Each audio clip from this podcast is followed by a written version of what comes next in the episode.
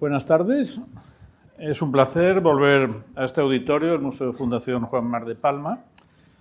En noviembre del 2019, Mariana Enríquez ganó el premio Ralde de novela, uno de los más prestigiosos en su género, con Nuestra parte de noche. Poco después, y con pandemia de por medio, empezó a generarse un boom con esta obra, pronto auténtico objeto de culto, traducida, elogiada, abriendo suplementos literarios de Le Monde, Le Figaro o el New York Times. Hoy Mariana Enríquez, argentina de 1973, es considerada ya una de las grandes de la literatura hispanoamericana.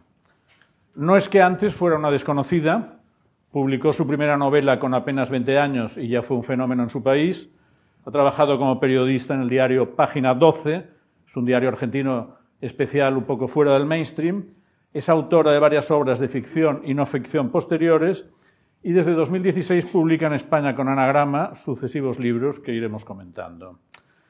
Buenas tardes, Mariana. Buenas tardes, un placer, gracias por invitarme. Ha hecho, ha hecho una, uh, un auténtico tour de force para poder estar en Mallorca en este acto dentro de su apretada agenda europea. Nada, nada, le paso bien. bien, en 10 años te has, te has, consagrado como una maestra de lo inquietante, de ese género que bascula entre lo fantástico y el terror, aunque en tu caso con notas políticas y de crítica social, aunque en la vanguardia nuestro crítico más Oliver Ródenas señaló mm. que tu obra va más allá de cualquier identificación con un género. ¿Cómo definirías tu literatura? Eh, yo creo que es, una, que, que, que es una literatura de género, yo creo que es una literatura de terror. Lo que ocurre es que em, para mí el terror nace del realismo. O sea, yo no hago terror en eh, un universo inventado, eh, en algo que no sea reconocible, sino que es algo, es, es una realidad que se va distorsionando y se va volviendo inquietante, pero que siempre parte de lo real, reconocible, verosímil, eh, cotidiano. Y que incluso surge de ahí. O sea, no es una interrupción desde afuera, no es el, calor, el color que cayó del cielo de Lovecraft, sino es eso que ya está en la realidad, se va distorsionando hasta volverse horrible. Está más cerca del siniestro, digamos, que, que, de otra cosa.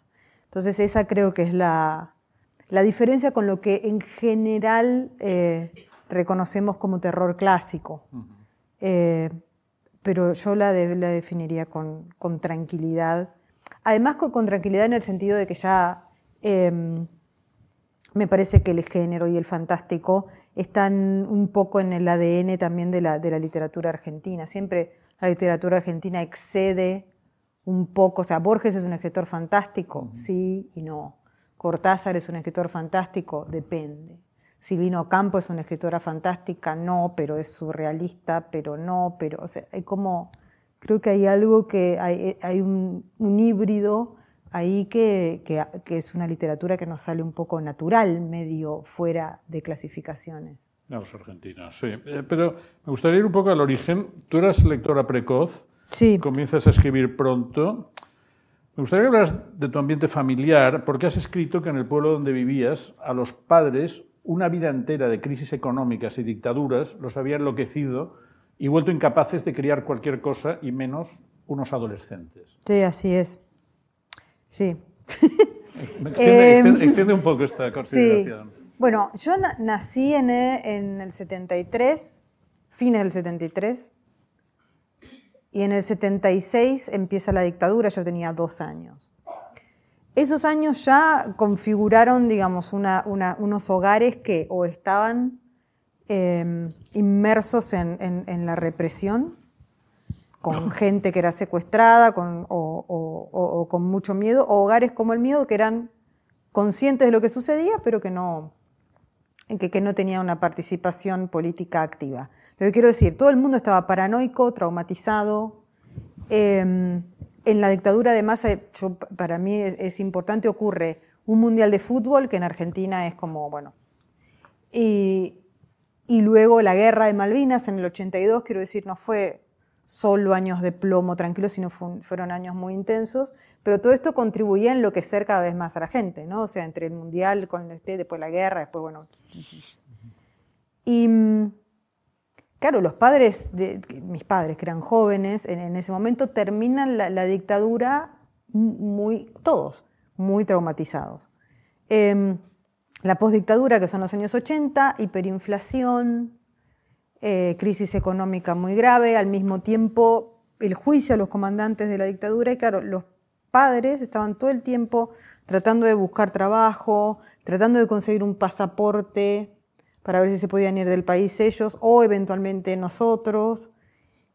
Y lo, que eso provocaba era que fueran seres muy ansiosos, que cuando los hijos como yo éramos adolescentes, eh, no, eh, la, relación era áspera, compleja, eh, nerviosa, nos íbamos de la casa pronto. No digo irnos solamente como ser un adolescente común, sino vivir en la calle.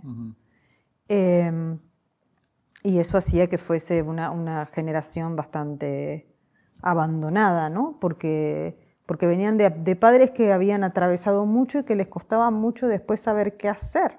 O sea, cuál era la normalidad, cómo se, cómo se vivía normalmente.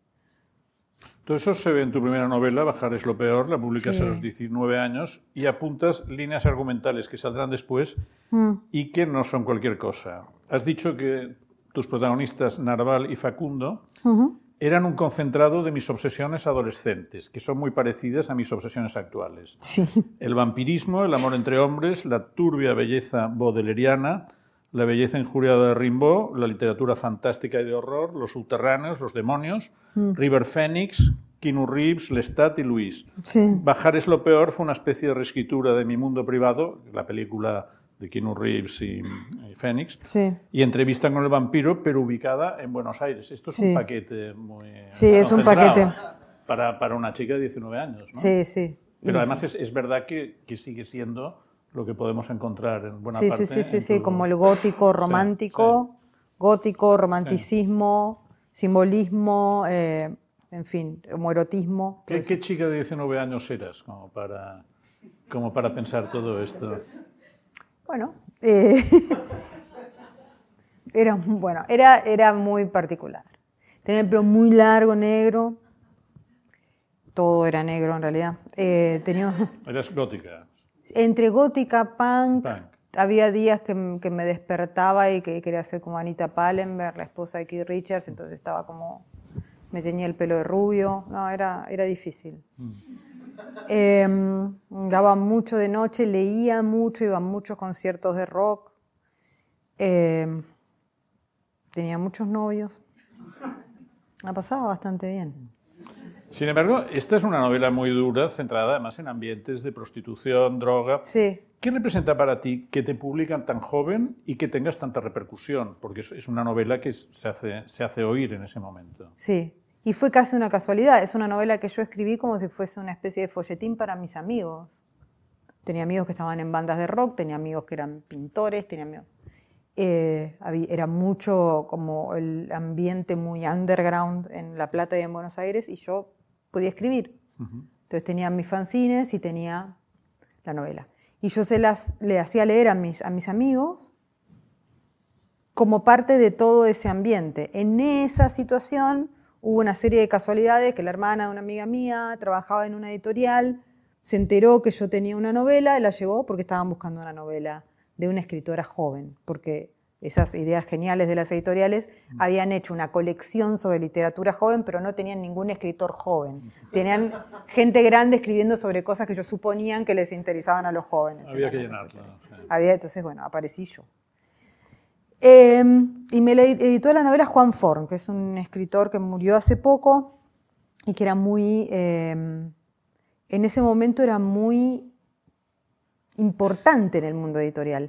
Creo que fue para mí algo muy, una cosa que tuve mucha suerte, que yo no sabía quién era, porque yo no venía de la literatura ni pretendía eh, eh, publicar, no, no, no venía con esa ambición, no quería ser escritora, no sé qué quería hacer, periodista de rock quería ser y cubrir Glastonbury, era mi idea, pero bueno, entonces que yo no conocerlo, él no me imponía para nada. Era un editor y me acuerdo que eh, trabajábamos en la oficina en, Editorial Planeta y él traía escritores para presentármelo, yo me llevaba mal con todos. Creo que el único con el que me llevé bien fue con Fresán.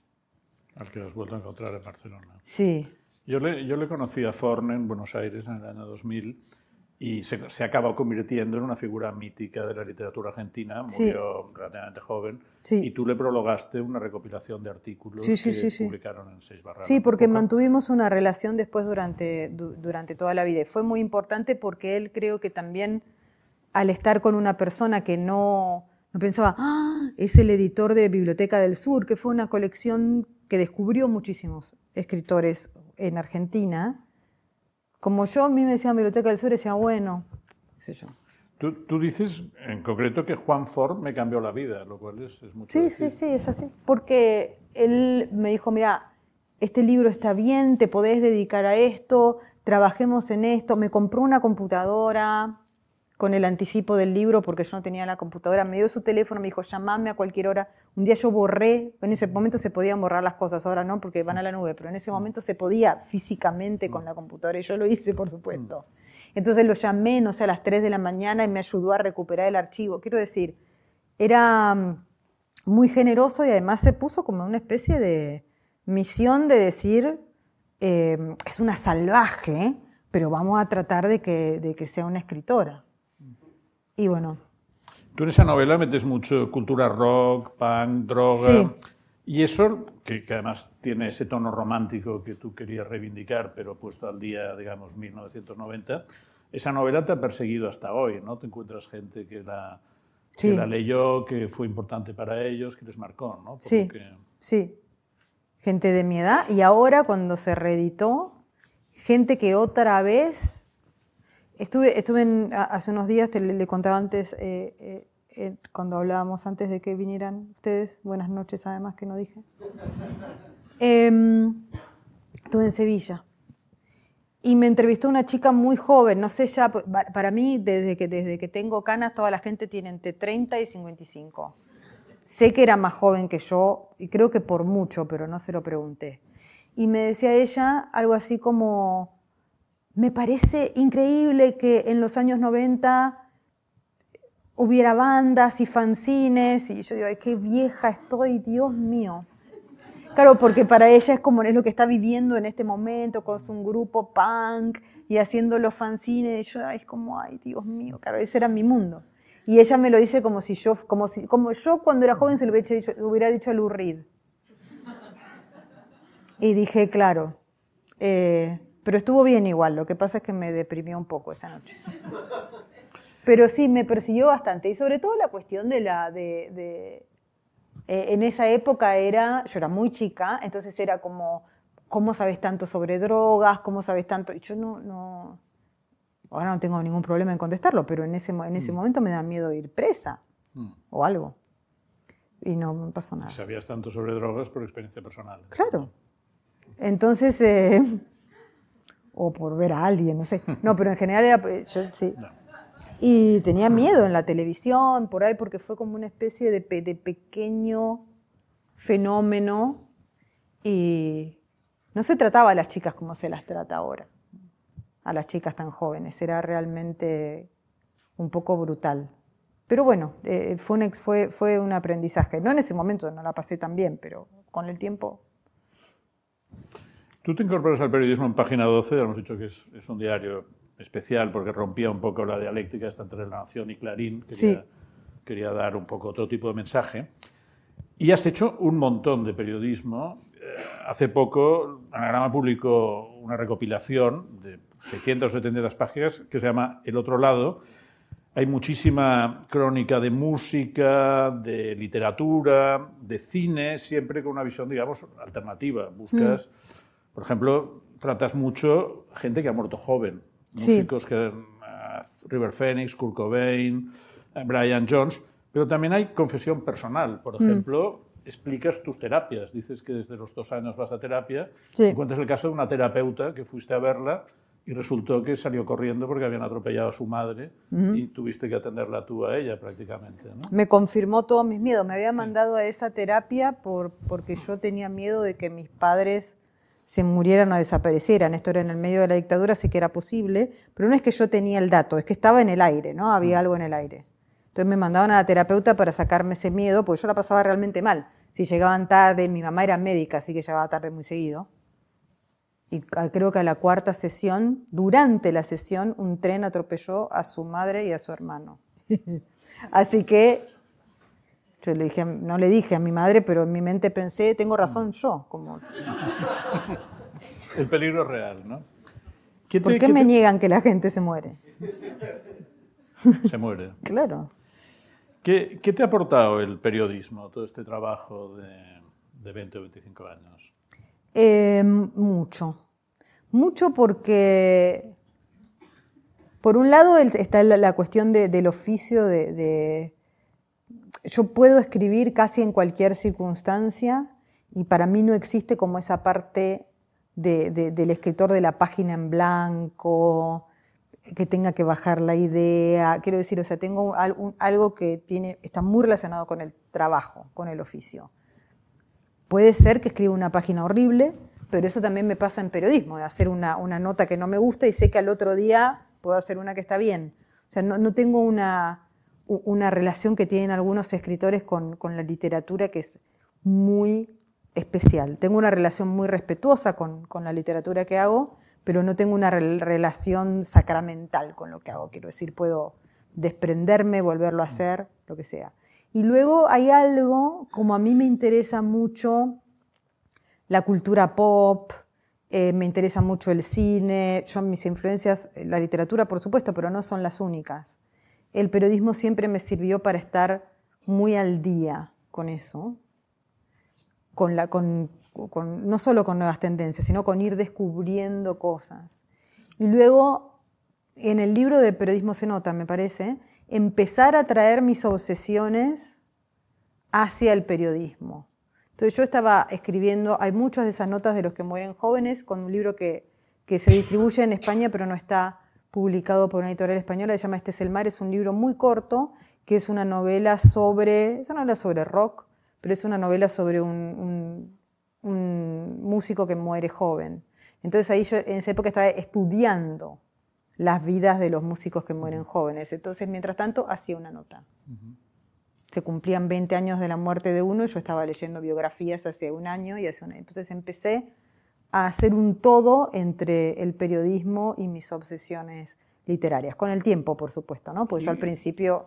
¿Y cuál fue tu conclusión sobre los músicos que mueren jóvenes? Eh, bueno, hay una conclusión que, escribí en, ese libro que es que eh, hay una especie de necesidad de devoción pagana que, exige eh, esta especie de jóvenes dioses para, adorar y que es como una especie de, profecía autocumplida. ¿no? Después, incluso creo que eh, creo que hay un deseo a veces de, sobre todo de, los fans, de conservar al, músico o al ídolo en cierta edad, mm. que el músico termina cumpliendo también porque, porque envejecer es muy raro.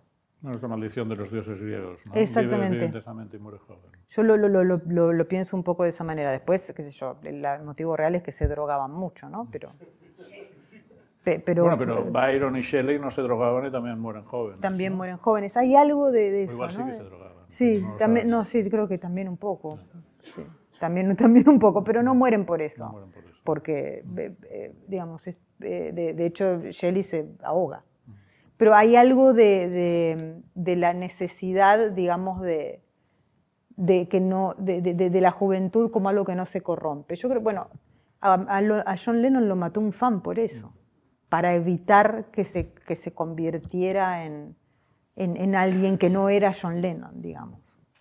Eh, eso es un, es un síntoma, digamos, de, de, esa necesidad creo que tenemos de, mantener, por algo es esa, por algo existe esa máxima griega, ¿no? Es, así, el, el héroe es eso, el dios es eso.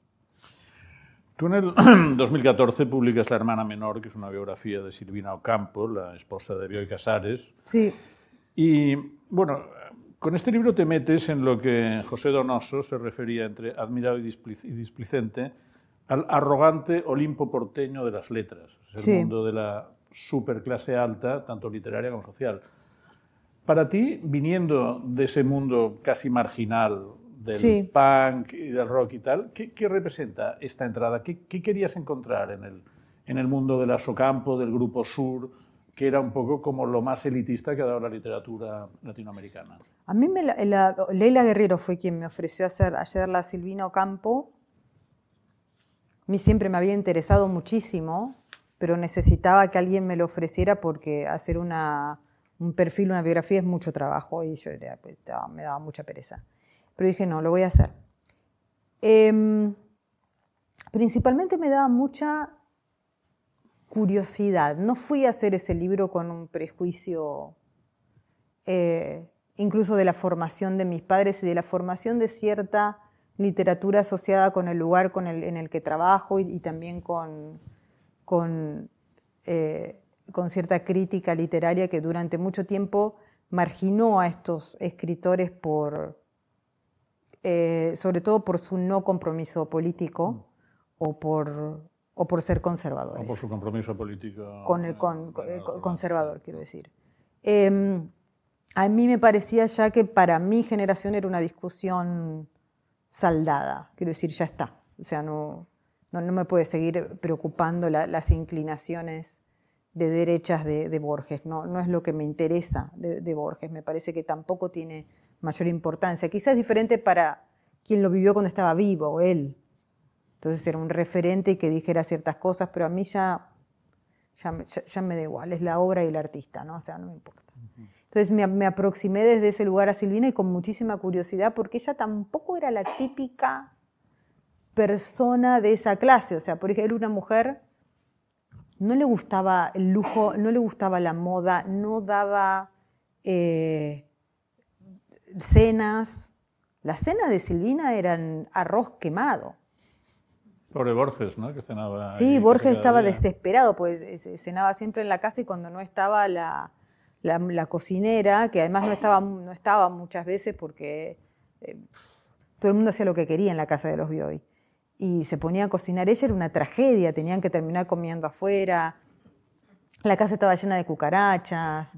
Solía no tener azúcar cuando venían periodistas y le decía a los periodistas, las cucarachas se comieron el azúcar, perdón. No atendía el timbre porque no quería atender el timbre y decía que las cucarachas habían comido el timbre, pero es que había tantas cucarachas que era todo verosímil esto.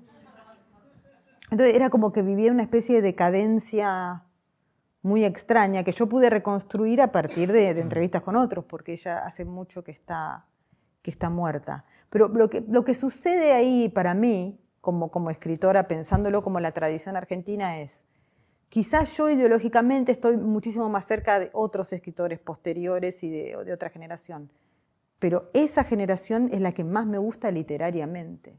Entonces, en mi cabeza hay una especie de síntesis a mí me, interesa mucho más esos escritores, incluso me interesa mucho más la obra de esos escritores cuando eran más conservadores. Cortázar, a mí los libros de Cortázar después de que Cortázar eh, eh, tiene un compromiso con la izquierda no me gustan tanto. Mm. Me parecen eh, demasiado em, evidentes en su bajada de línea progresista, con la que puedo estar 100% de acuerdo desde el punto de vista político, pero desde el punto de vista literario me parece que no funciona tanto.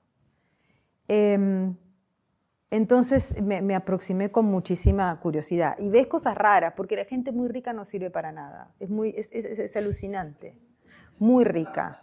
Entrevisté a una que era muy, muy, muy rica y la señora estaba sola, no había venido. Ella, el eufemismo es la chica que trabaja en casa, que es la mucama, vestida de mucama, es un espanto. Pero quiero decir, ellas usan este eufemismo. La chica no había venido. Entonces no me podía ofrecer un café porque no sabía cómo hacerlo. Y yo no me ofrecí a hacerlo yo porque pensé, si le rompo la cafetera, quizás es una cafetera que vale un millón de dólares, ¿y yo qué hago? Entonces no tomamos café y estábamos hablando de totalmente secas, ni agua, nada. Y yo decía, esta mujer, la, chica, no viene cuatro días y la encontramos muerta. O sea, ¿sabe salir de la casa esta mujer?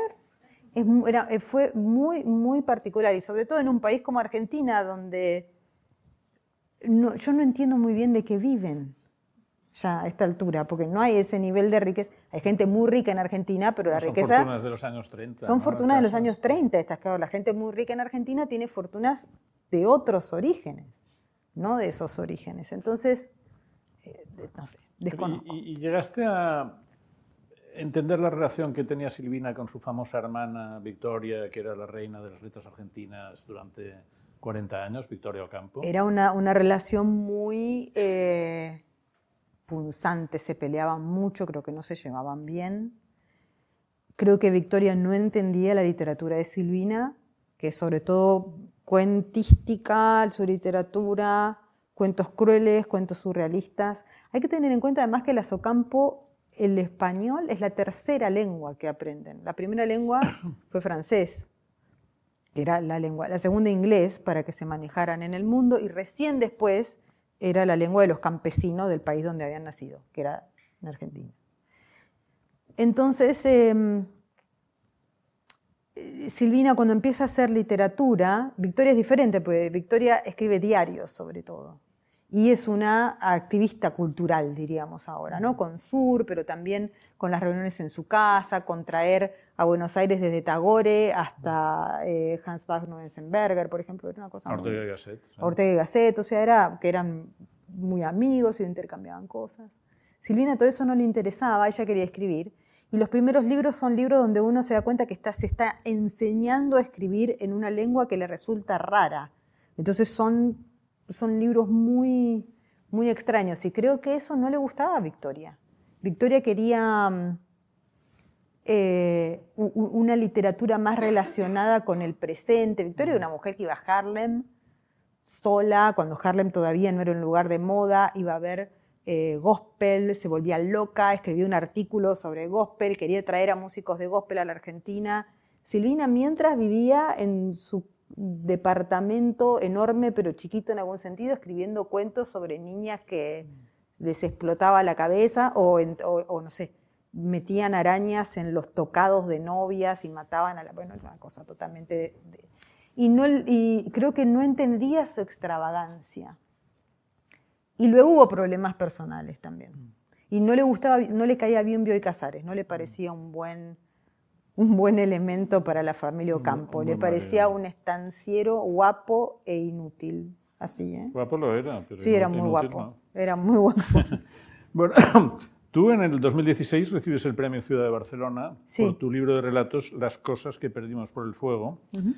Y el jurado destaca el modo en que combina la naturalidad de estilo, simpatetismo melodramático, con dosis de humor negro y ácido para minar la cotidianidad con sus suelos inquietantes. Y aquí ya es cuando empiezas a incorporar un poco esa carga quizá política que en otras obras anteriores no es tan visible. Por ejemplo, en La Hostería, uno de los cuentos, transcurre en una casa que había sido escuela de policía tiempo atrás y hay ruidos nocturnos, persecuciones, gritos. Esto, digamos, te, sale ya con una voluntad deliberada de, tocar este, este pasado negro de la dictadura. Un poco sí, porque mi, relación con, con la narrativa sobre la dictadura y con la experiencia de la dictadura tiene muy poco que ver con el testimonio, con el realismo, con lo periodístico. O sea, en mi casa era una casa en las afueras de Buenos Aires donde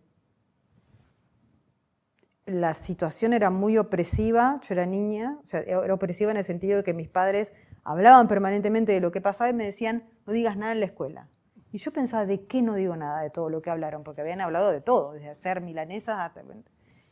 ¿Cuál era la parte o mi papá volvía, él trabajaba en una fábrica, era gerente de una fábrica que después cerró, que tenía mucha presencia sindical y mm, hubo muchos secuestros. Entonces mi papá por ahí venía y en vez de decir secuestraron a tal o tal, no se usaban esas palabras. Después se usó desaparecido, eso es posterior. Hmm. Pero en el momento mi papá llegaba, venía a comer y decía, se llevaron a tal. Y mi mamá decía, ay, no.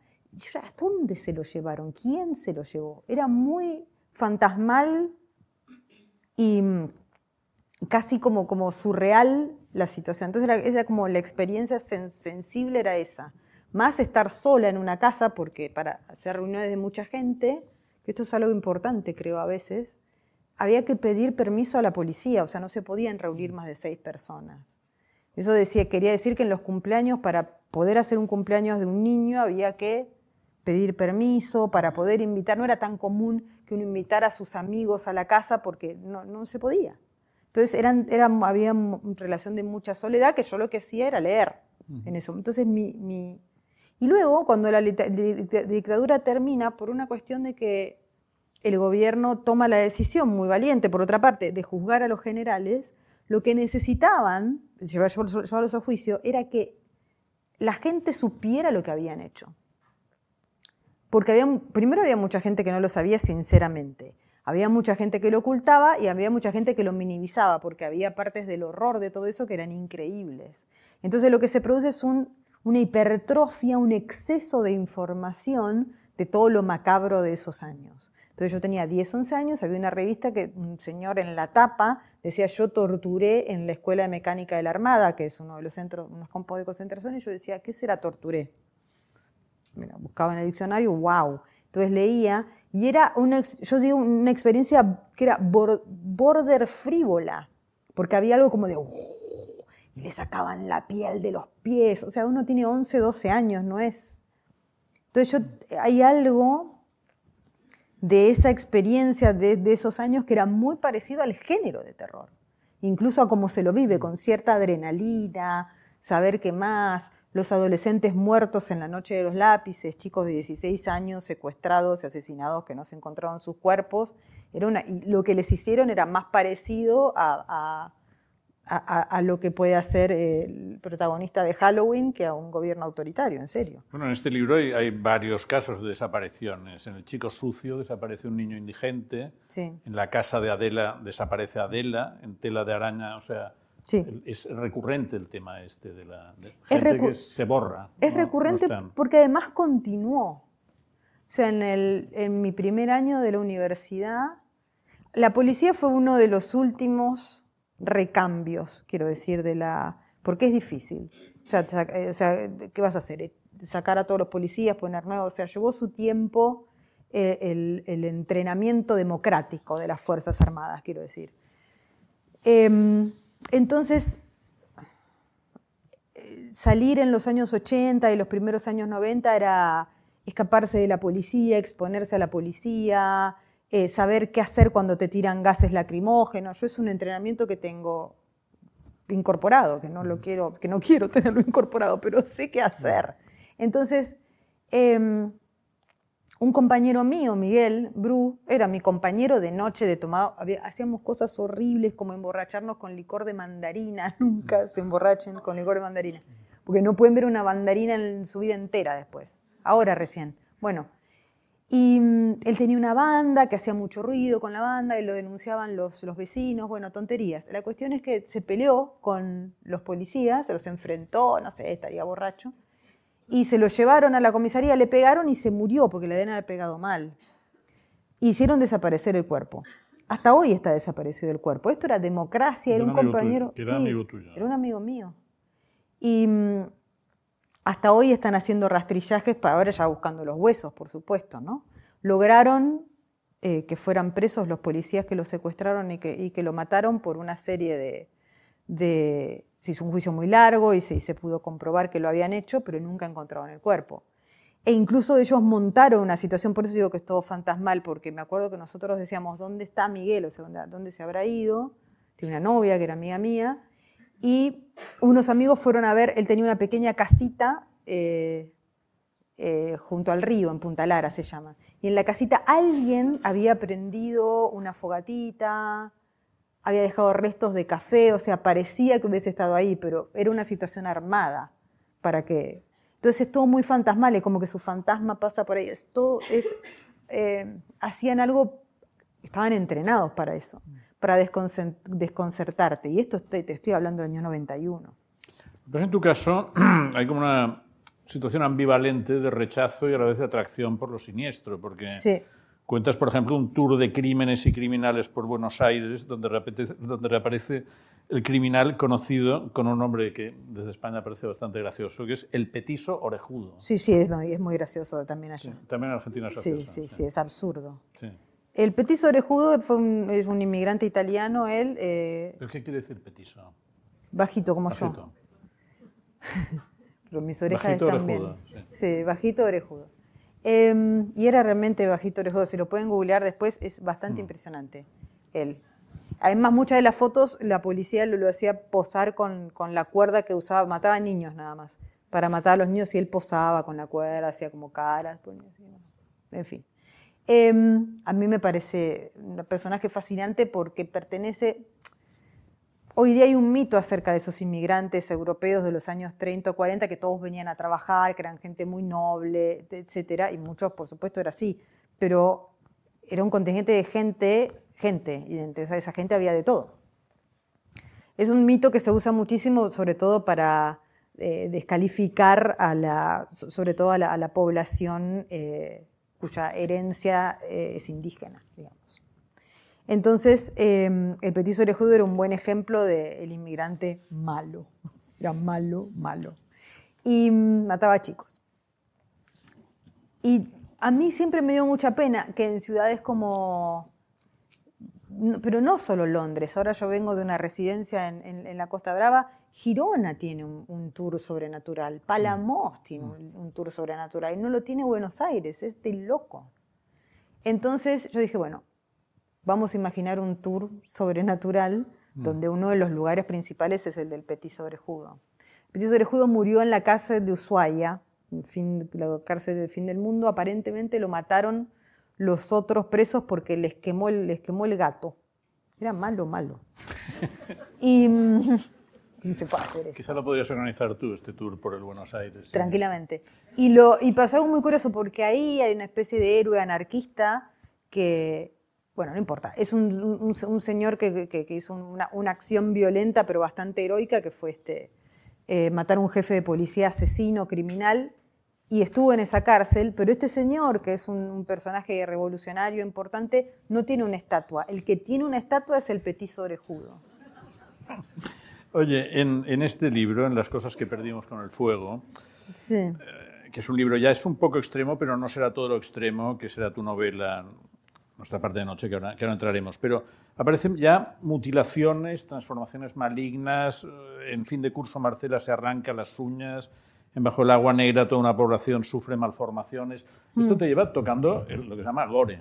Sí, sí. ¿Eso eh, no te genera inquietud meterte en, no, en, esta, en esta área tan, tan dura, digamos? No, no. Creo que hay una parte, de, era lo, que decía al principio de... Yo, defiendo que sean cuentos de, de terror y los cuentos de terror tienen que tener esta dimensión física porque el cuerpo es finalmente lo único que tenemos es lo más vulnerable de todo y finalmente es lo que, lo que más miedo nos provoca en todo sentido. Tenemos miedo a que se enferme, tenemos miedo a que no funciona, tenemos miedo a, que sea atacado por violencia, em, tenemos miedo a que nos traicione por, por, una adicción, por una... Bueno, quiero decir, el, el cuerpo es la última frontera y, la, y el gore lo que hace es atacar eso. O sea, una... En el terror más clásico, esa última frontera era la casa, el hogar como el lugar que deja de ser, que es el terror gótico, ¿no? Las mm. grandes mansiones, pero no solamente. Después en el gótico un poco más moderno, la casa en general, el, el, espacio cotidiano que debería ser el nido invadido por serpientes. Ahora, un paso más es el cuerpo invadido por el mal, la locura, la enfermedad, lo que sea, en este caso metaforizado a través del gore. Entonces, no, o sea, yo creo que es un paso eh, natural dentro de, lo que estoy intentando hacer.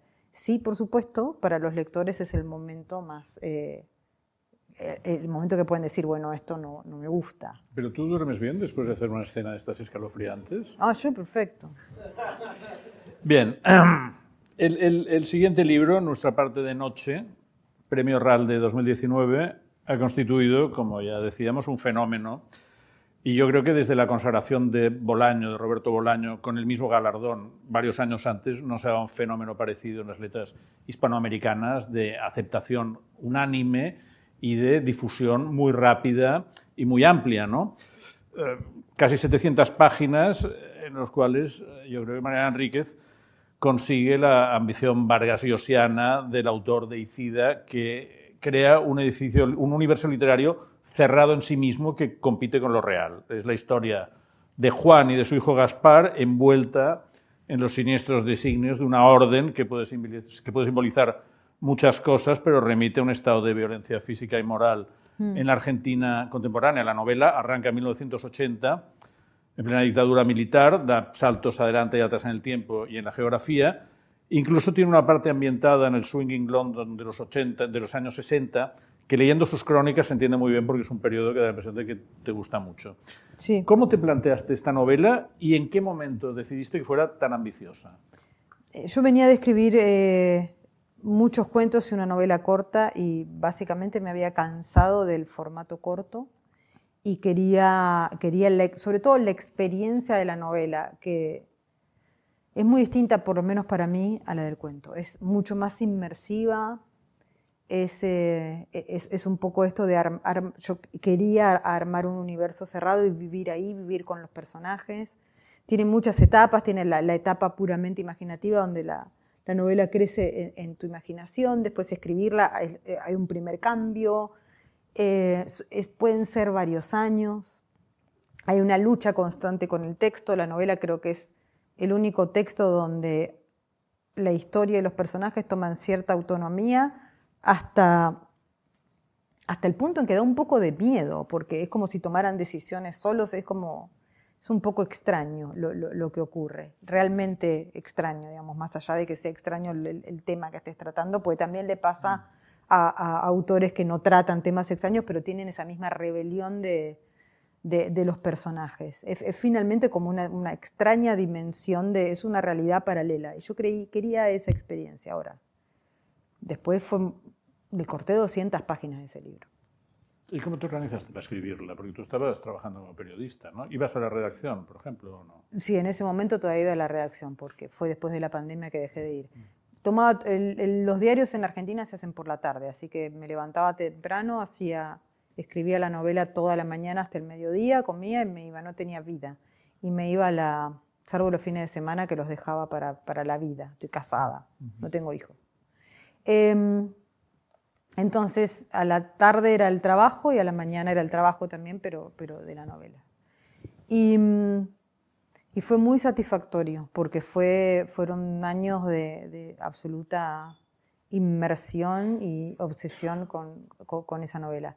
Y siempre quise que fuera una novela de género. De hecho, lo primero que se me apareció fue la idea de la orden, eh, estos ricos que lo que quieren es vivir eternamente, ¿no? pero no como vampiros, sino hay, tienen como otra manera, eh, que un poco la tomé de, de, mm, ah, la invención de Morel de, de Bioy Casares, o sea, es la conciencia puesta en otro cuerpo, porque yo quería que tuviese cierto sentido la maldad de esta gente, sentido en el sentido que, que uno pudiera empatizar. Pues si uno va a vivir para siempre en una abeja, no tiene sentido, porque la abeja no sabe que es Mariana. En cambio, si Mariana puede vivir en otro cuerpo sabiendo que es Mariana, no importa mucho el cuerpo porque mi, mi conciencia sigue en otra parte. Entonces había algo de, metafóricamente, hablar de la perpetuación del poder y del dinero, que casi siempre es en las mismas manos, las mismas familias, las mismas corporaciones, ahora con los mismos cuerpos también. Una idea casi de ciencia ficción. Pero bueno, y que ahora es medio posible, por otra parte, estamos cerca de, estar ahí. Eh, y eso fue el tema. Y después dije, bueno, ¿cómo lo van a lograr? Bueno, haría falta una cosa medio sobrenatural, tipo un dios que les indique, pero ¿cómo hablan con él? Bueno, es este medium. Y ahí empezó, y después empezaron las napas políticas, sociales, metafóricas, etcétera, de la novela. Pero al principio fue absolutamente un impulso imaginativo, de género, de, divertirme un poco y, y de alguna manera rara de salir de los cuentos que para mí son sí muy, muy, muy, muy políticos y muy, muy marcadamente impactantes. La novela tiene momentos sí, fuertes. divertirte un poco, pero es una novela que va más allá de divertirte. Es una novela con mucha no, Claro. Sí, sí, pero eso, eso y, y, que al lector le toca, porque tiene pegada, digamos. Sí, eso, todo eso que fue muy pesado, digamos, muy este, pesado en el sentido argentino, quiero decir, como con mucho peso, vino después.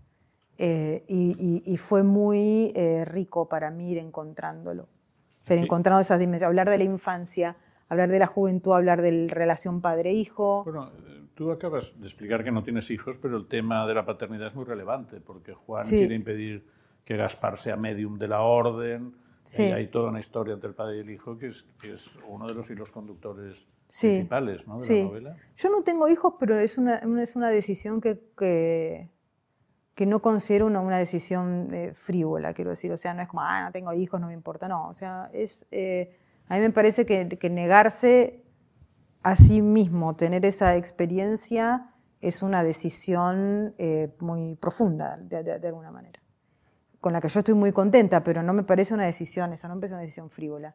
Entonces, creo que un poco quería explorarla ahí, en, esa novela, y quería explorar también el tema de la herencia, o sea, de la, sobre todo pensando en la, la, paternidad, o sea, la transmisión de padres e hijos como un hecho histórico, o sea, es como qué traumas le pasa el hijo al padre, qué, em, eh, digamos, cuánto de esos traumas puede evitar pasarle y cuántos no, o sea, cuánto, cuánto es la responsabilidad eh, histórica también, o sea, no estoy hablando solamente de la relación padre-hijo en ese sentido, sino de, la relación de, toda una generación con la que viene después.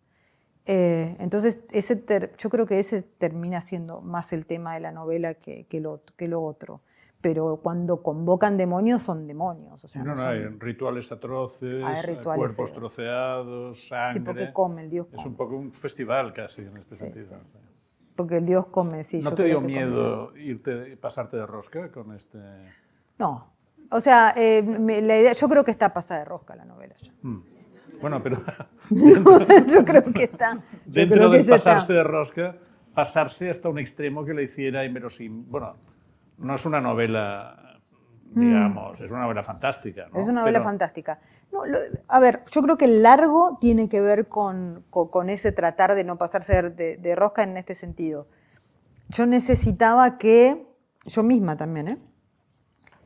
Eh, los personajes creérmelos, la, situación, el lugar, la geografía, que fuese absolutamente reconocible y, para que después cuando llegara el, momento donde eso se desvía y va hacia otra realidad, uno ya estuviera en esa relación con ese niño, con ese papá que además está enfermo, con un auto muy clásico de los 80, con una ruta muy reconocible, con situaciones de ruta, o sea, entonces cuando aparece uno va a un hotel de pueblo, que es un hotel también muy como son los hoteles de pueblo, hasta que ocurre algo ahí, pero uno ya está con todo eso que son elementos conocidos. Para eso necesitaba largo. Mm. O sea, necesitaba la, extensión de poder, eh, eh, digamos, este, diseminar el cotidiano para que cuando apareciera el, hecho que te saca de la realidad, no te sacara del verosímil, que son dos cosas diferentes.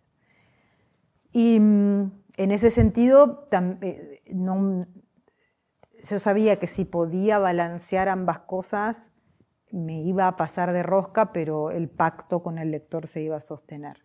¿Pensabas que podría llegar a ser tan bien recibida esta novela? Jamás en la vida. Y creo que no hubiese pasado sin la pandemia, con perdón de toda la gente que la pasó mal en la pandemia, y me incluyo, con perdón de mí misma. Hmm. Pero en la pandemia creo que era un libro largo, había salido recién, era un libro que venía con un premio importante y que mucha gente dijo, bueno, sobre todo al principio, que la gente pensaba que iba a estar encerrada 25 días, mm. me lo leo en estos 25 días mientras hago pan, leo el libro. Y como la prensa tuvo que hacer por Zoom y ahí todos estábamos aprendiendo a usar las herramientas remotas y, toda esa cuestión, una, todavía hay, el día de hoy viene gente a, a, pedirme que le firme el libro y me dice, me salvaste la pandemia. Yo no entiendo cómo les pude salvar la pandemia con esa cosa tan con ese, con ese universo tan oscuro, pero bueno, está bien, cada cual su poción.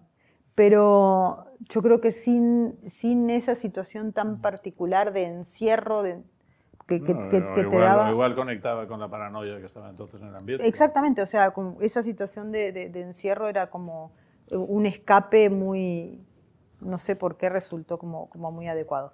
Pero después, cuando la novela empezó a tener otro, otro circuito, como un circuito internacional, y eso era como la segunda prueba donde para mí era, bueno, si ya resuena en, otros lugares, y, funcionó.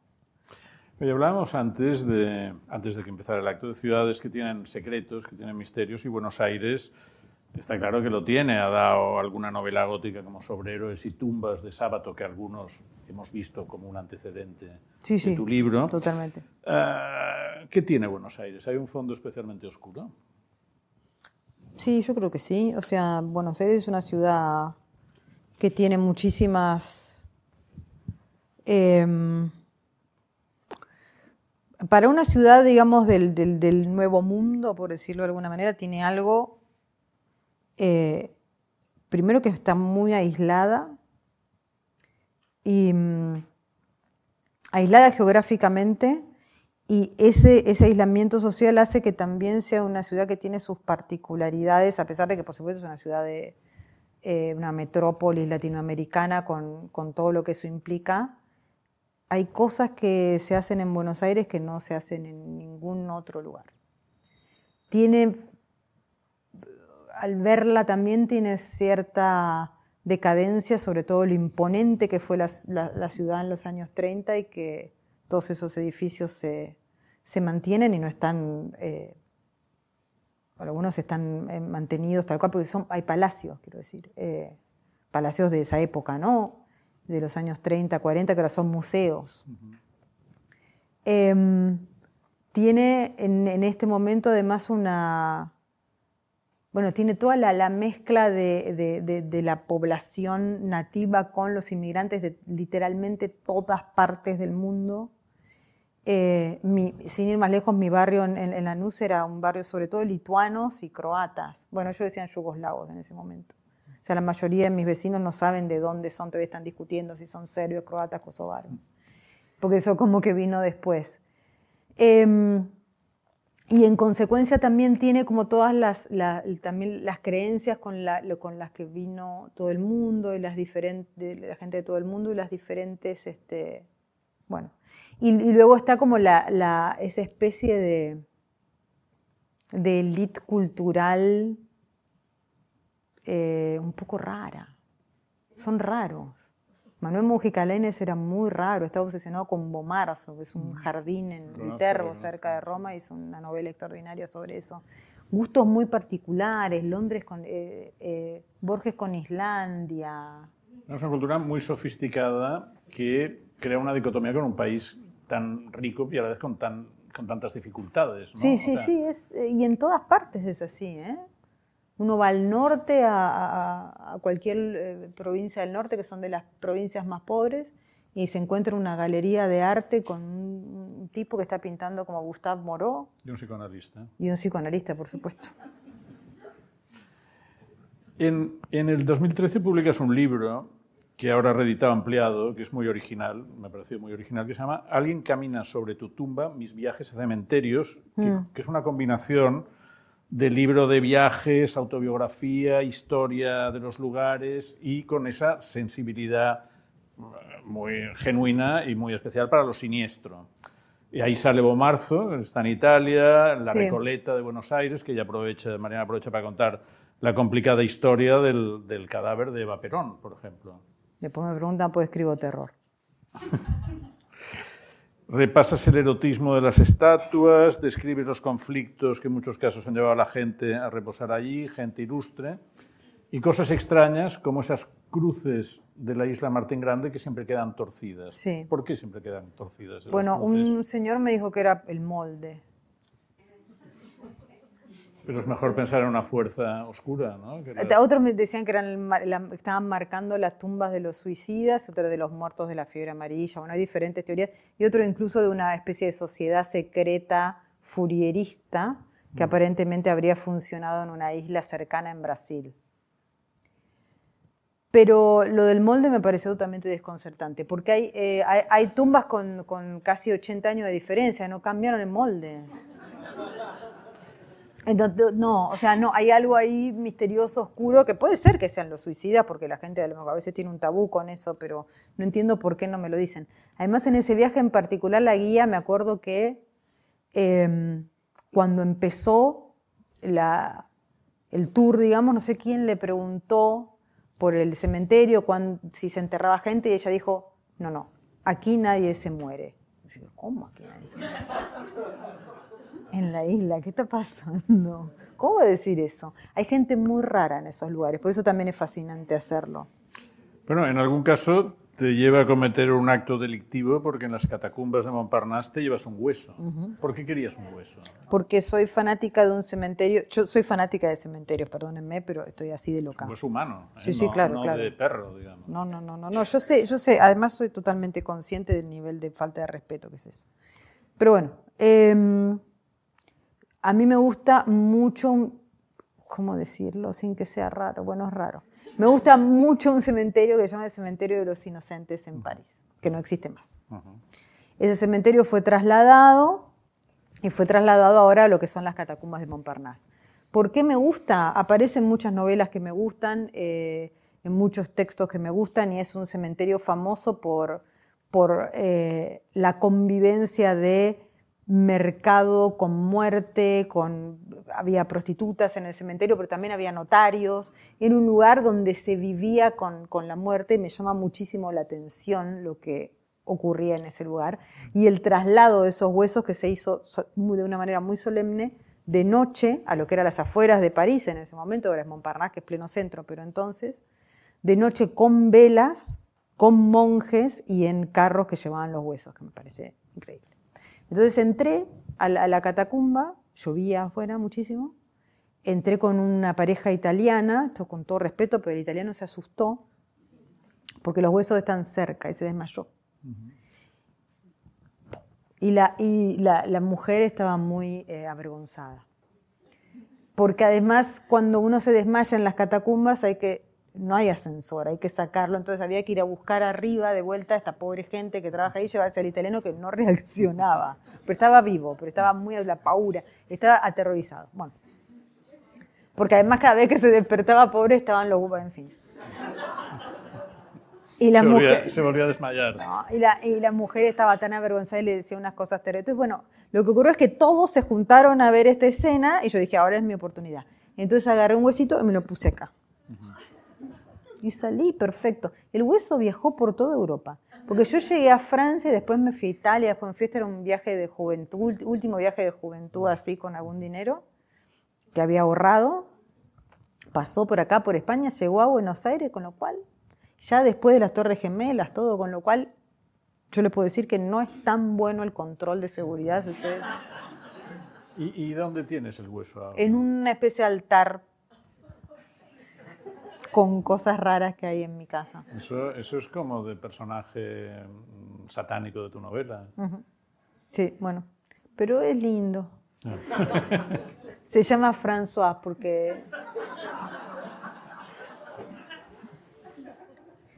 Bueno, tenía por un nombre francés, aparte, eh, bueno, en fin, eh, pasó eso. Ahora se está por editar el libro en Francia, ya estuve con mi editora ya, hace unos días en Nantes, y le decía, Marín, saquémoslo, hagámoslo como más ficcional que esto, que el otro. Ya me dice, de ninguna manera, me dice, buenísimo, los franceses no va a pasar nada, aparte cómo demuestran, decís que es mentira, ahora mismo puedo decirle es mentira, en realidad es autoficción. Pero, eh, y me empezó a contar que su padre se había robado una, una calavera entera, no de ahí, sino de otro lado, y que tenía el gorrito de Jacques Cousteau el gorrito colorado. Así que me dice, no te preocupes, me dice, es muy necrófilo el francés. Le digo, bueno. Bueno, todos los, todos los médicos manejan alguna calavera en algún momento, pero esto tuyo era patrimonio nacional. sí, era... sí, sí, sí, sí. Porque después te dan una, además una cosa que dice Patrimonio Nacional de Francia. Mi madre, que es médica, está tan enojada con esto de considera una falta de respeto enorme que yo reconozco que lo es, pero él vive bien en casa. Em, que no me quiere decir qué hueso es. No has llegado a saberlo en todo este tiempo. No, porque creo que no está entero, entonces yo miro cosas y no, no, me, no me doy cuenta. Y mi madre, eh, lo vio una vez y me dijo, ¿qué es eso? Porque se dio cuenta que era un hueso auténtico. Y le conté la historia, me dijo, mi mamá, yo no te crié para eso. Bueno, fue una, un momento con mi madre. Le digo, bueno, está bien, pero contame de qué hueso es, porque vos sabés, me dice, jamás te voy a decir qué hueso es. Y así estamos. Oye, y en Nueva Orleans, allí tocaste vudú, ¿no? Ahí fui, hay un pequeño museo del vudú muy lindo. Muy lindo en el sentido de quiero decir que es bastante genuino dentro de todo, aunque no hay, no sé si hay un vudú real ya en Nueva Orleans, pero sí hay gente que tiene mucho respeto con la, con, con la tradición y es un museo muy, muy bonito. Me compré una pata de pollo que pensé que era de plástico y era una pata de pollo real. Y también, también te la llevaste a tu casa. Sí, pero esa la compré. Pero está en el mismo altar que tienes. Estaba, porque se pudrió. Pero sí, sí, sí, estaba, estaba en, estaba en el, mismo, altar. Pero una pata, me tienen que avisar que es una pata de pota auténtica. Estaba disecada, pero se ve que mal. En tu libro sale el cementerio de Poblano de Barcelona, pero Mallorca no sale. ¿Conoces algún cementerio Lo conocí, fui acá con una amiga que está por acá, fuimos, me compré un librito sobre el... y quizá una próxima edición, porque mi idea de ese libro es que sea una especie de libro infinito. O sea, yo sigo visitando cementerios porque a mí me gusta, no lo hice para el libro. Yo lo hago durante mi vida, entonces voy juntando cementerios. Entonces ahora, cada vez que se agota alguno, que no pasa mucho porque es un libro un poco raro, pero, por ejemplo, se terminó el de México. Entonces yo le dije a las chicas de México eh, si quieren agregarle. Y me, dijeron, sí, ¿cuáles tenés? Le ah, tengo el de los ingleses en, Roma. Tengo el de Reykjavik en Islandia. Tengo el de Mallorca. Tengo...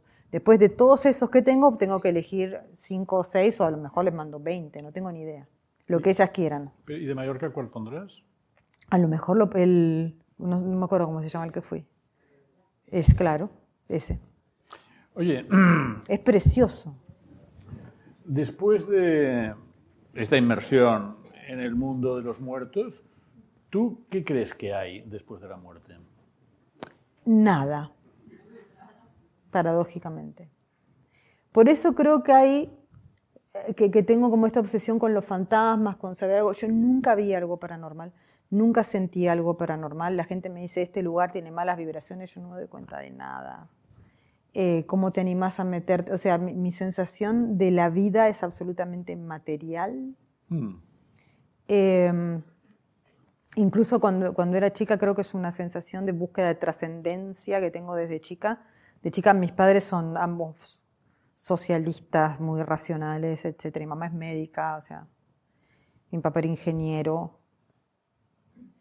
Y yo a los 5 o 6 años decidí ser católica. Estaban frustrados. Y tengo todo, tengo todas las vacunas. Tengo, estoy bautizada, que lo tuvieron que hacer un poco por obligación. Me bautizaron a los 5 años. Hay una foto que es alucinante, que alguna vez la voy a publicar en algún lado porque es alucinante, pues son los años 70 en la Argentina. O sea, hasta mi madre con los anteojos con marco, parece Jackie Kennedy, mm. pero con pantalones. Em, mi padre, que era muy parecido a Yasser Arafat. Mi tío, que es su hermano, que en consecuencia también era parecido a Arafat, y tiene además como una, mm. como una cosa palestina y anteojos negros, o sea, es como son la OLP, es, es peligrosísimo. Mi padrino, fanático de Creedence Clearwater Revival, así con el, con el no sé qué, y su mujer, una chica hija de polacos, rubia, pero largo, que parece del clan Manson. Y yo, de cinco años, y todos así. Menos yo de cinco años, feliz porque me parecía todo alucinante, pero un niño grande.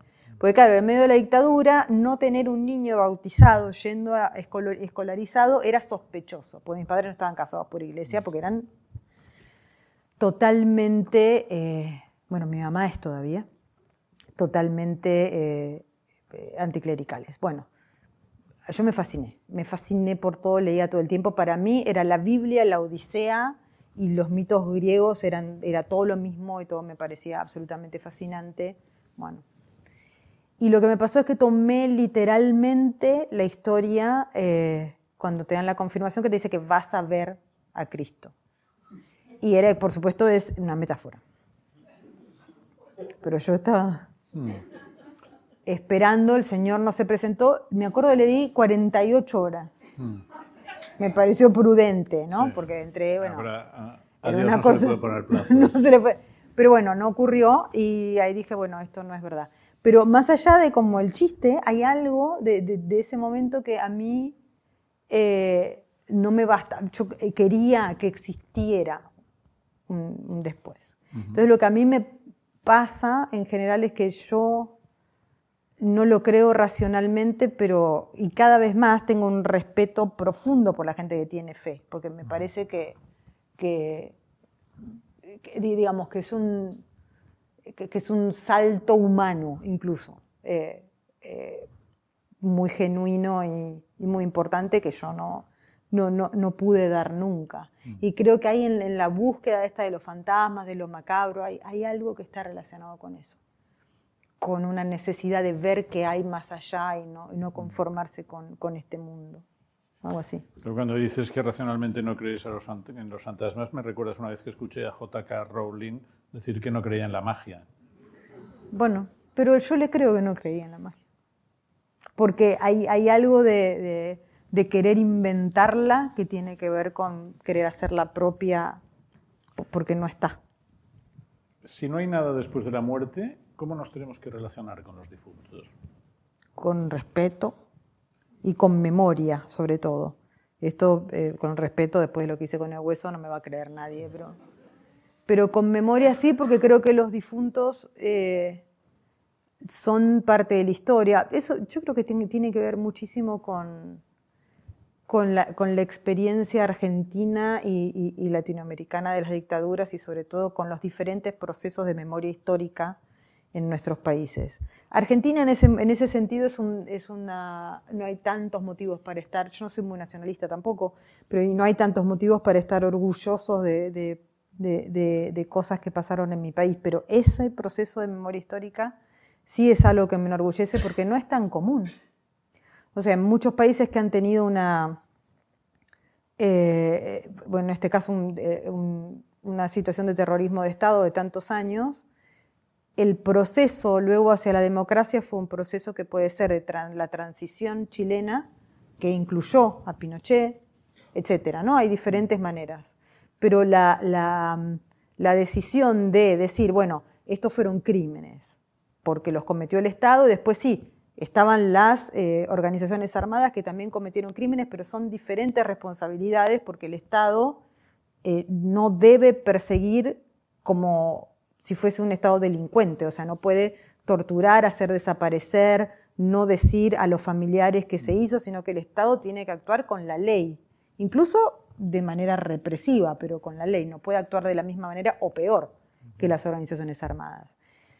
Y llevar eso a, un juicio y después hacer un trabajo de memoria que incluye desde poner placas conmemorativas de los lugares donde se secuestró gente, hasta em, convertir a los lugares donde hubo campos de concentración en espacios de memoria y qué sé yo.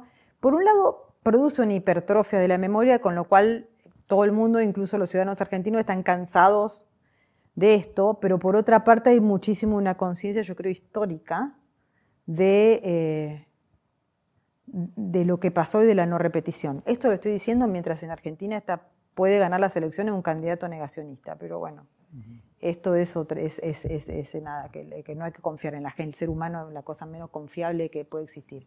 Pero el proceso estuvo bien y duró durante muchos años. Y a mí, digamos, me llama mucho la atención cuando en, otros países me encuentro con que procesos de esta manera fueron olvidados, no se habla del tema, no en Argentina se habla permanentemente de eso. Em, y yo creo que tiene que ver, eso, incluso en, en, el libro, yo creo que finalmente la fascinación por la tumba es la fascinación por, bueno, el cuerpo está acá. No importa si el cuerpo no tiene una trascendencia, de tener el cielo, el infierno o lo que sea, no importa. Alguien lo recuerda, puso un epitafio, alguien le puede dejar flores, alguien lo puede ir a insultar, alguien, no sé, lo que sea. Eh, pero terminó su historia acá, no tirado desde un avión en el río, o no en una fosa común debajo de una, autopista, o no muerto en el mar tratando de emigrar hacia otro país. O sea, creo que hay algo, digamos, de eso que, también me fascina de los cementerios en el sentido de, una historia que, se termina.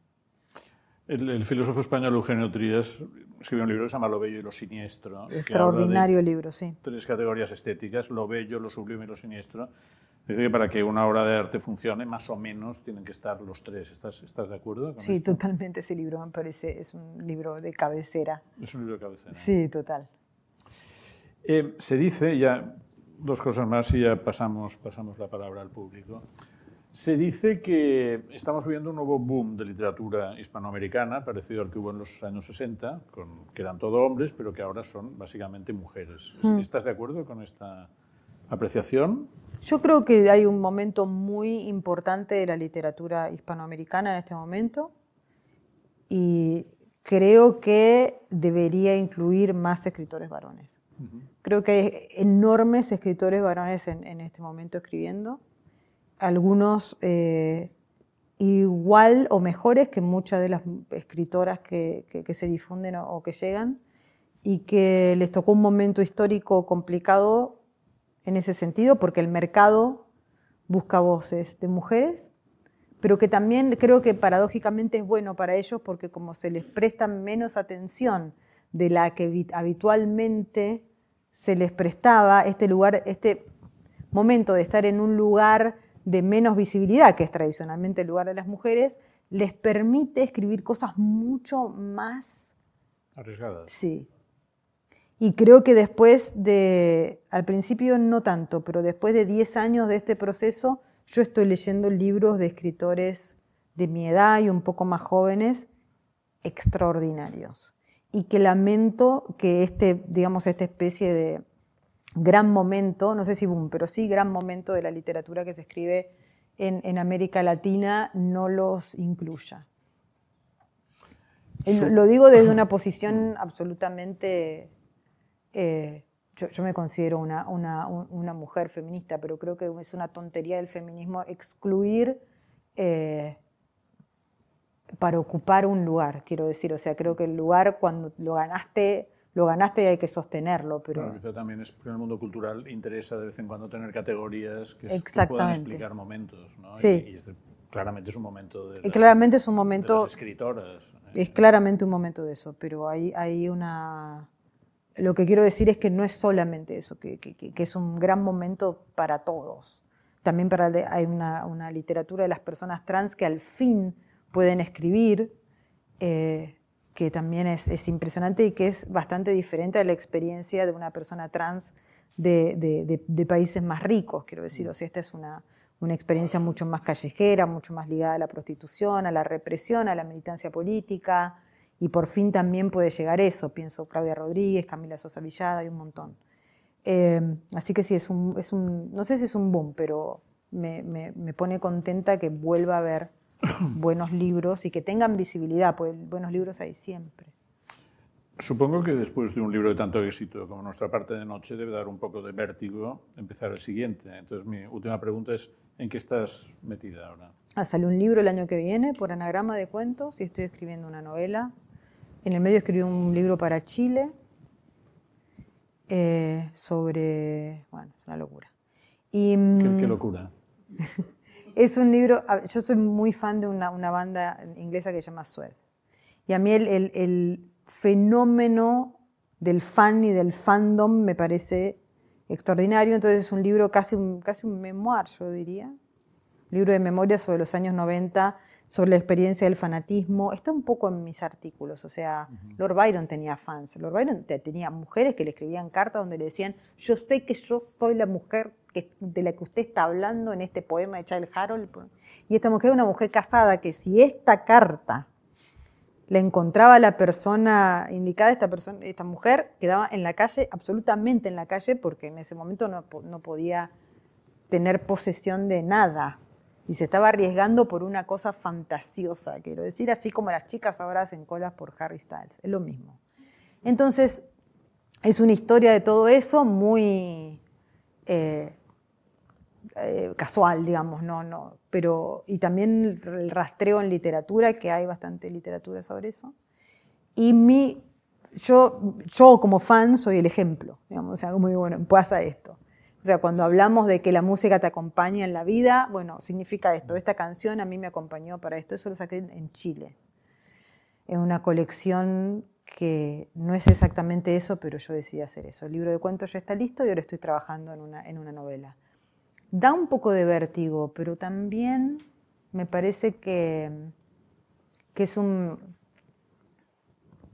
A ver, yo, lo que a mí me pasó con nuestra parte de noche fue que todo ese em, reconocimiento, por decirlo de alguna manera, lo noté tarde, porque fueron los dos años de la pandemia en, el medio. Entonces cuando empecé a recibir la reacción, a mí me quedaba lejos el libro.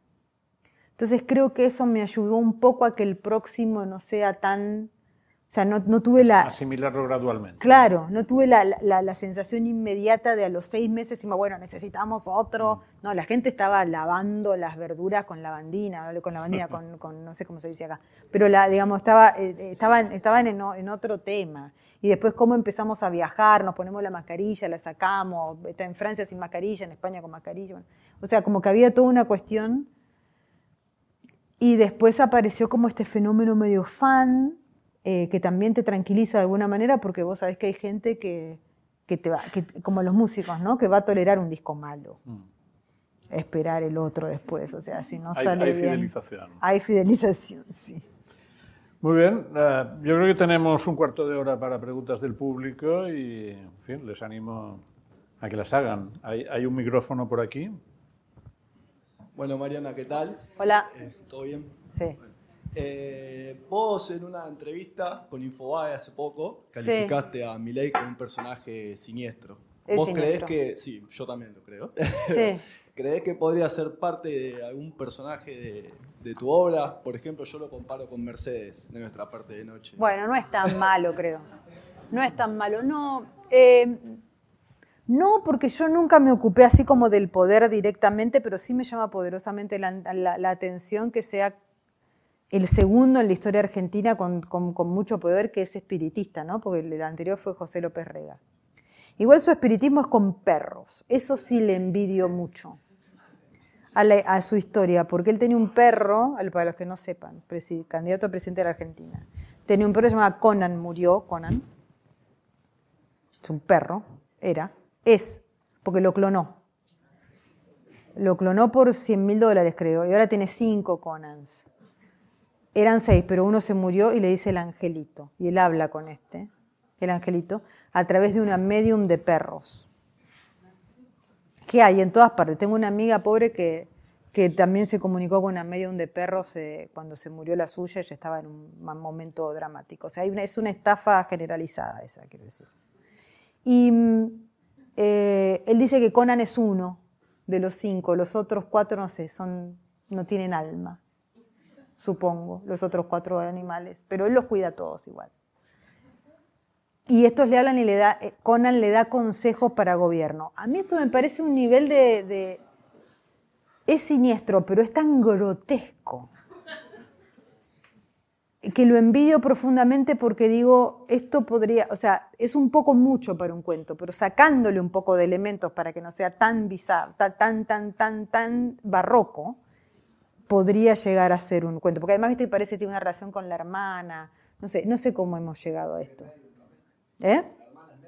Sí, la hermana es medium porque él se peleó con la anterior medium, entonces la hermana estudió para medium.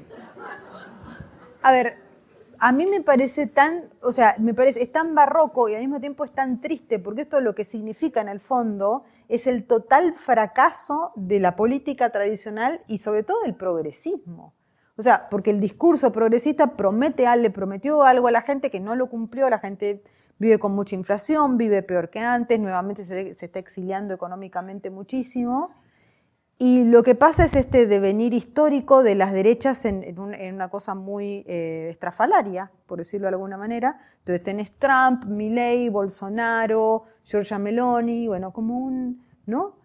Mm, y, bueno, y entramos en ese, en ese tren de la historia con uno de los personajes más este, particulares. Además, los que no lo vieron pueden poner un video. Cualquier video es una joya. Pero malo no sé si es. O sea, malo perverso, quiero decir, es, es, un, es una persona desequilibrada. ¿Hay, al fondo? Al fondo. Bueno, lo primero de todo, muchas gracias, Mariana. No, de nada. yo solo me he leído nuestra parte de noche y te descubrí hace nada y me has hecho pasar un verano terrorífico. Me alegro mucho. Me ha llamado la atención que digas que tú no crees porque a mí me has hecho creer en cosas que me parecían... O sea, has hablado de la inmersión de tu novela. Yo he pasado mucho miedo y me has hecho lo que te decía, ¿no? Creer en cosas en las que no he creído. Eh, de pronto me has hecho volver a The Yellow King, que es un libro como sobre... ¿no? Fan. Claro. Tú, de verdad, me estás diciendo que después de escribir esto, tú, aunque sea durante el, proceso de trabajo, no has creído de verdad en algo como... Es que a mí me has hecho... Me, has vuelto loco. ¿eh? Hay algo, hay algo que sí te voy a decir como, como concesión, no, pero hay algo que hay una superstición, tuve un momento sumamente supersticioso que es el siguiente. El libro está lleno de fórmulas mágicas tomadas de tablas de Salomón, o sea, y de textos ocultistas reales de Eliphas Levi, de Crowley, de eh, sigilos de Austin Osman, Spare. A mí me interesa mucho esa parte de la magia del caos, digamos, ¿no? Y de la magia eh, de Telema, de, la, de Crowley. Bueno, los cambié. Las invocaciones que están no son exactamente como son. ¿Por qué los cambié? Para, que no haya una persona que se lo crea, invoque y provoque un desastre. Entonces creo que en algún punto inconsciente debo haber creído, porque si no, si creo que la fórmula no funciona, la dejo tal como está. Pero hubo algo ahí, y el otro día vi un, no, escuché en un podcast un, reportaje a una película que te recomiendo, se llama The Dark Song, una película irlandesa, una canción oscura, quiere decir eso. Es una película irlandesa sobre un ritual de estos, de magia del caos. Es un ritual de Aleister Crowley, de, hablar con el, con el ángel custodio, que puede ser, por supuesto, un ángel caído, quiero decir, ¿no? Porque en, magia no hay. Magia no es religión, quiero decir, ¿no? Entonces, bueno, eh, el director contaba que también todos los símbolos que aparecen y qué sé yo, están todos modificados o inventados por él, porque le pasó lo mismo. Dijo, mm, mm". por si acaso. Por si acaso. Así que no creo, pero qué sé yo. Muchas gracias. Aquí. Eh, te quería preguntar, ahora que decís que cambiaste algunas cosas, me viene el ejemplo de Disney, está la película Bambi, que quieren eh, cambiar una escena, la escena donde se muere la madre, porque parece que los chicos se traumatizan, ¿no? Sí. Entonces yo había pensado en el guionista, cuando escribe esa escena y hay un momento en que él sabe que los chicos van a llorar, ¿no? Sí. Entonces digo, si vos eh, tenés que medir el grado de terror que vas a producir, y que te contenés voluntariamente o que por meter el dedo digas, te vas a cagar de miedo. ¿Me entendés, no? no y entonces, ¿qué punto hay en tu intimidad de sadismo, digamos, en, te voy a meter más miedo o de contención, ¿no? Pero me, interesa la parte del sadismo. A mí me cuesta, a mí, a mí también porque me cuesta mucho contenerme en general. Em, y además creo que pasa algo. No todo el mundo le tiene miedo a lo mismo, no todo el mundo se asusta con lo mismo. Entonces hay que tener como una caja de herramientas, ¿no? O sea, como decir, bueno, acá voy a, voy a hacer esto, pero quizá el que lo lea no le dé miedo. Entonces la otra escena va a ser más contenida porque hay gente que le da más miedo a la sugerencia. Y hay gente que le da más miedo lo oculto.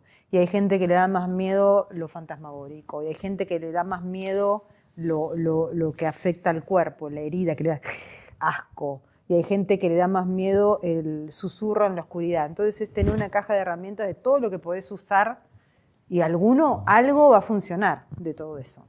Pero no, a mí detenerme me, me cuesta mucho. Pero nunca te ha pasado que te digan, el editor... ¿te ¿Otra persona? No. Y no le hago caso si me dice eso. No, a mí me parece una tragedia cultural todo el tema de la, de, la, de, porque la gente se asuste, se impresione o se ofende, hay que quitarle cosas. Si se asusta, no lo lea. ¿Qué problema hay? Y bueno, pero eso es un, Yo no me puedo hacer cargo como persona que escriba de la sensibilidad, de la hipersensibilidad ajena. Solucionenlo. Tenemos una última pregunta allí. Mariana, al, hilo de esta última pregunta, me da curiosidad a ti en una infancia que nos has contado que tenía en la realidad alrededor de, ti un ingrediente pues inquietante, eh, casi pues, de, historia de miedo. ¿A ti te contaban historias de miedo? Y me gustaría que nos contaras si te parece que es interesante o aconsejable, hay algo productivo en que a los niños les cuenten historias de miedo. Eh, me contaban muchísimas historias de miedo mi abuela, que además me decía que eran ciertas, no eran que... Una de ellas está en uno de los primeros cuentos, es el desentierro de la Angelita. Esa es una historia de mi abuela que me decía que su hermana estaba enterrada en el fondo de la casa y que lloraba cuando, llovía, cuando llovía, la muertita. Y algo debía haber, porque ella le tenía mucho miedo a la lluvia. Ahora, la niña la habían enterrado aparentemente en la parte de atrás de la casa, pero en donde, ella vivía, en el norte, en Corrientes, no donde estábamos en ese momento, pero ella no me lo aclaraba no me decía era ella. Entonces yo cada vez que llovía estaba esperando y no la escuché nunca a la niña. Ahora, em, yo creo que el niño en general está naturalmente relacionado con lo fantástico. No se asusta tanto. O sea, no... Creo que lo que le tenemos más miedo a esas cosas somos los adultos, no los chicos. Los chicos viven en, un mundo donde, donde, lo mágico, donde, donde las posibilidades son, infinitas y está descubriendo el mundo, entonces es, es una parte del mundo totalmente, se va, en general se divierten, y si no, si lloran una noche, no sé. A mí no, digamos, no me parece muy... Todo lo que es ficción me parece que, tiene, que, tiene que haber una total libertad en eso. Eh, y yo sí creo que es... A ver, una historia de miedo a un chico le, puede dar muchísimo miedo o lo puede divertir mucho. A mí me, cuando era chica me daba, me daba miedo la imagen del Sagrado Corazón de Jesús. Piénsenlo sin la carga de costumbre y la carga religiosa. Está un señor con el pecho abierto así, con vivo, aparentemente, hasta donde sabemos. Es un espanto eso. Eso comparado con cualquier relato de terror para chicos, que es el fantasmita bueno que viene, es una tontería el fantasmita bueno que viene. Quiero decir, y hay o, un chico que esté jugando en internet, por ejemplo hoy, y esté buscando en, no sé, en Instagram o lo que sea, y vea las, algún reel o algún TikTok con los chicos eh, asesinados en Gaza, por ejemplo. Yo en nuestra parte de noche uso eso, una niña que murió que lo pasaron por televisión en, la, erupción de un volcán en Colombia.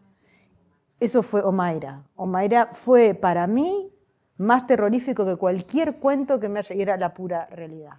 Entonces yo no veo que en, la ficción haya ningún tipo de problema en ese pacto con un adulto, con un grande o con lo que sea. O sea, es como, son eh, emociones que tienen que ver con la imaginación.